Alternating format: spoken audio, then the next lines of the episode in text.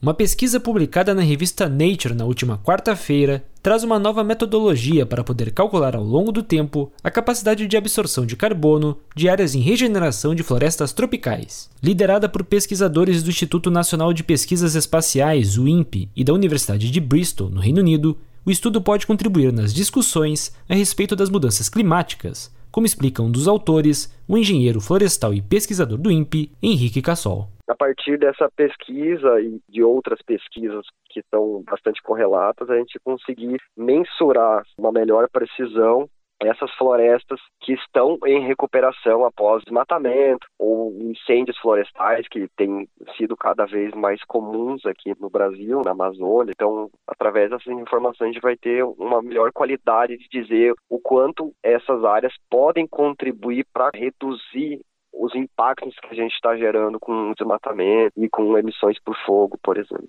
O trabalho analisou regiões em recuperação nas três maiores florestas tropicais do mundo, são elas a Amazônica, na América do Sul, a do Congo, na África Central e a de Bornéu, no Sudoeste Asiático. O resultado encontrado foi que essas regiões estão removendo pelo menos 107 milhões de toneladas de carbono da atmosfera por ano, tendo acumulado, até 2018, um total de 3,56 bilhões de toneladas, o suficiente para compensar 26% das emissões brutas de carbono provocadas pelo desmatamento global e pela degradação gerada pela ação humana. Por isso, Cassol detalha o pioneirismo do estudo.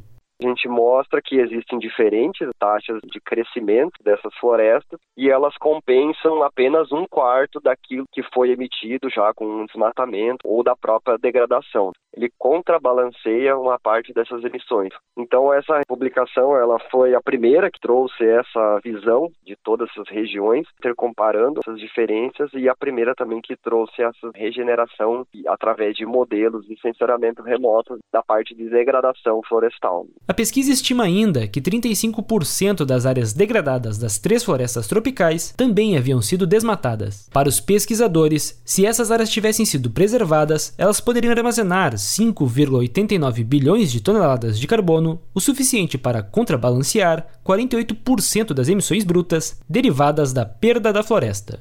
Agência Rádio Web. Produção e reportagem Alexandre Figueiredo.